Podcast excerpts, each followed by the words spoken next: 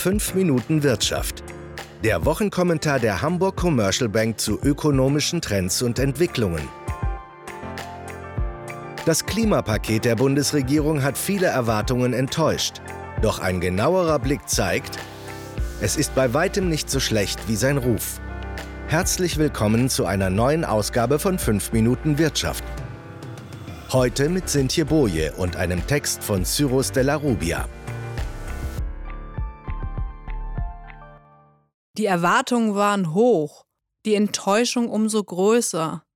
Wie sollen mit diesem Maßnahmenbündel die CO2-Ziele erreicht werden? Eine homöopathische Anhebung des Preises für CO2-Ausstoß bei gleichzeitig höherer Pendlerpauschale und einem lediglich zweistelligen Milliardenbetrag für Klimainvestitionen wurden zu einem großen Teil mit Ernüchterung, Desillusionierung und auch Wut aufgenommen. Ein genauerer Blick auf das zugegebenermaßen komplizierte Klimapaket zeigt jedoch, dass zur Verzweiflung kein Grund besteht. Beginnen wir mit dem Punkt, der am meisten Unverständnis hervorgerufen hat, der extrem niedrigen Einstiegsbepreisung von CO2 von 10 Euro pro Tonne ab 2021 für Verkehr und Wärme. Dieser Preis soll dann Jahr für Jahr steigen und 2025 einen Festpreis von 35 Euro erreichen.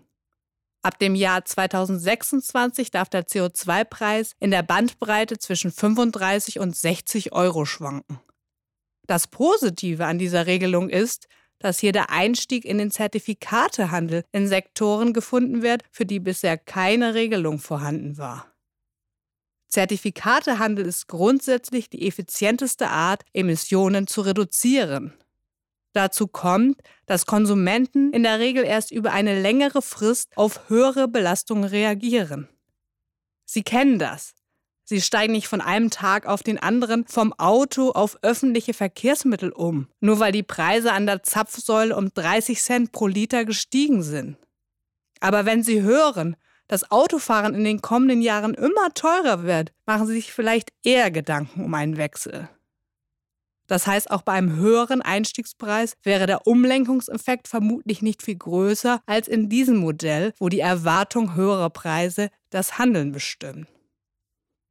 Kritik wird auch an den Entlastungsmaßnahmen geübt, wie etwa der Erhöhung der Pendlerpauschale ab 2021. Sie soll von 30 auf 35 Cent pro Kilometer angehoben werden, jedoch erst ab dem 21. Kilometer.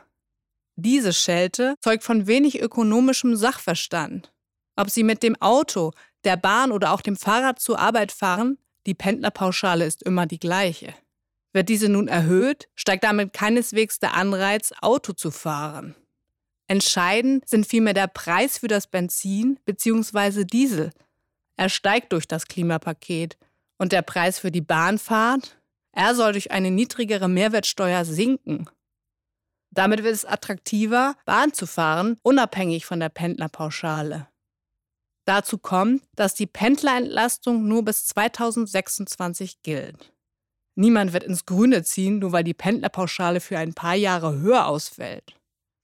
Diskussionswürdig ist auch die verschärfte Mindestabstandsregelung für den Aufbau von neuen Windkraftanlagen in Wohngebieten. Diese Maßnahme ist eine Reaktion auf die größeren Widerstände in der Bevölkerung gegen die Windgiganten. Zwei Punkte relativieren die Regelung allerdings. Der Ausbaudeckel von Windenergie in der Ost- und Nordsee soll von 15 auf 20 Gigawatt im Jahr angehoben werden. Und die Bundesländer haben die Möglichkeit, kleinere Mindestabstände gesetzlich festzulegen. Kommen wir schließlich zum Geld. Von 2020 bis 2023 sollen die über die Energie- und Klimafonds gesteuerten Ausgaben rund 41 Milliarden Euro umfassen. Die Bundesregierung spricht davon, dass bis 2030 und zusammen mit Fördermaßnahmen außerhalb des Fonds Mittel von über 100 Milliarden Euro bereitgestellt werden sollen. Ist das viel? Ist das genug? Sagen wir mal so, der fiskalische Spielraum der Bundesregierung ist deutlich größer, zumal die Ausgaben zum großen Teil durch die Mehreinnahmen im Zusammenhang mit der CO2-Bepreisung gedeckt werden dürften. Das lässt hoffen, und zwar darauf, dass künftige Regierungen das Budget deutlich aufstocken würden, wenn sich eine Zielverfehlung abzeichnen. Insgesamt ist das Klimapaket, das hier nicht in seiner Gänze ausgebreitet werden konnte, besser als sein Ruf. Es wäre gut, wenn es bald verabschiedet wird und die Menschen sich in ihrem Handel danach ausrichten können. Natürlich hätte es mehr sein können, aber offensichtliche Zielverfehlungen wird sich Politik nicht lange leisten können. Änderungen sind in Zukunft wahrscheinlich, denn den Wählern ist der Klimawandel nicht mehr gleichgültig. Das war 5 Minuten Wirtschaft, der Wochenkommentar der Hamburg Commercial Bank mit Sintje Boje und einem Text von Cyrus della Rubia.